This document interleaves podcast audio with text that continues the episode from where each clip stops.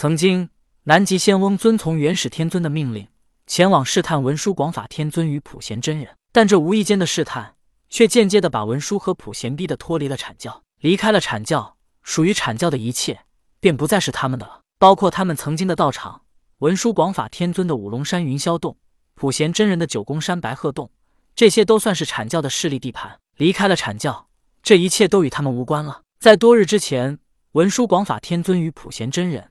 他们二人已经打算前往西方，但前往西方并不代表他们就一定要加入西方教。自己主动加入西方，与准提邀请他们加入西方，这意义是完全不同的。他们二人只是想装作无意之间到了西方，然后准提或者接引一定会邀请他们加入西方教。如此，他们稍稍的谦让一下，准提与接引再邀请一下，然后他们再装作十分委屈，仿佛十分不情愿的，也就顺理成章的加入了西方教。当他们来到万寿山山脚下之后。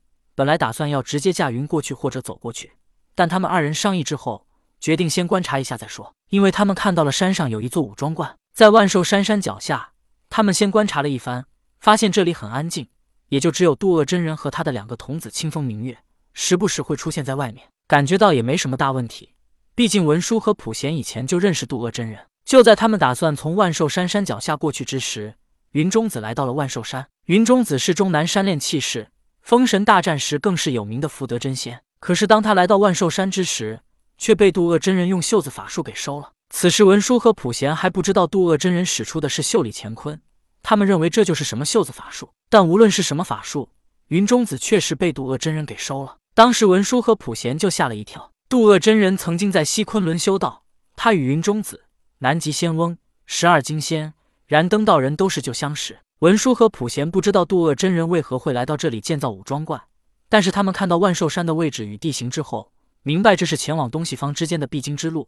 他们有些明白渡厄真人为何要如此做了，但他们不解的是，渡厄真人用法术收人，根本不分亲疏远近，连熟人云中子都不放过。后来云中子破开了袖里乾坤，便骄傲的过了万寿山，去了西方。文殊和普贤商议了一番，觉得他们跟渡厄真人好好说话，他应该会放他们过去。也就在二人商议之时，燃灯道人也出现了。燃灯也被渡厄真人收入了袖里乾坤之内，然后他破了渡厄真人的法术，同样的前往西方而去。这一下，文殊和普贤看得呆了。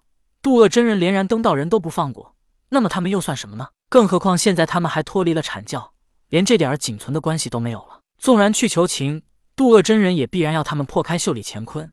可是他们二人现在还没有把握，二人眼看无法前往西方。便躲到万寿山不远处的一片密林之中。普贤真人先是抱怨道：“文殊道兄，你说我们之前也是高高在上的阐教十二金仙，如今却犹如丧家之犬一般。不，不是犹如，我们真的就是。我真的后悔听你的了。如今普贤和文殊不敢光明正大的现身，要小心躲藏。更重要的是，他们还无法到达西方，不能去西方，那就是丧家之犬。只有去了西方，准提接引为了利用他们。”或者是为了他们曾经在阐教的道场势力范围，也会优待他们，给他们高高在上的地位。但因为渡厄真人，他们不能去西方，这一切就成了梦幻泡影。躲藏了这么多天，普贤真的后悔当初听了文殊的话，导致现在他无家可归，连弟子木吒都不敢见。文殊广法天尊无奈的道：“道友，我也没想到渡厄真人居然会在这里建造了一座武装观。不过，既然你是因为我才离开了阐教，倒是我先去会会那渡厄真人。”看他袖子法术究竟有何厉害之处？普贤真人道：“道兄，虽然我是因为你才脱离了阐教，但这也是我自己的选择。怪不得你云中子和燃灯都被收入了他的袖子内，凭你一人恐怕无法破了他的法术。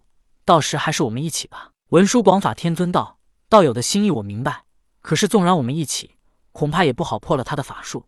如今我已经修炼了西方教功法，或许还有机会。再说，万一我不敌，你在外面也可以想办法救我。”假如你我二人都被收了进去，能破了就好；如果不能破，我又怎好意思让你同我一起犯险？普贤真人还想说什么，可就在此时，他们看到了虚空之中老子、元始天尊以及同天三人共同立下道教的场景。看到这样的景象，普贤真人不由摇头苦笑道：“得了，道兄，你我都不用以身犯险了。老师、大师伯还有那灵宝天尊，他们三人立下道教，三界之内全都是修道者。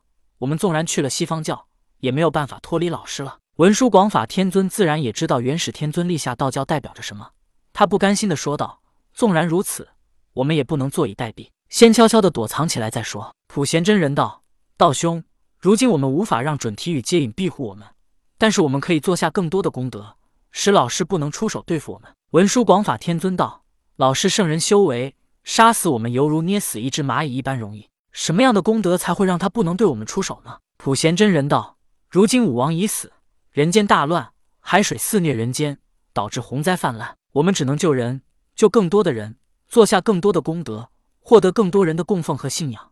如此，老师纵然想杀我们，但杀了我们，他也会欠下更多的因果。我想，以老师的性格，他宁愿放过我们，也不愿欠下这些因果。”顿了顿，普贤真人说道：“如果老师不在乎欠下因果，那也只能说明这就是我们的命。”没办法化解。文殊广法天尊听后沉思了一下，说道：“道友，照你这么说，其实我们不能隐藏暗处，而是要光明正大的获得功德。只有我们在明处，老师才会担心被人们看到而不敢对我们出手。”普贤真人道：“是啊，老师想要成为盘古的化身，而盘古以他的死亡创造了这个世界，这是大爱。所以为了化身盘古，老师不敢光明正大的对我们出手。所以哪里热闹，哪里能获得更多功德。”我们反而要正大光明的现身。文殊广法天尊听后哈哈一笑，道：“道友这么一说，我有一个大胆的想法。”普贤真人疑惑的问道：“哦，道兄说来听听。”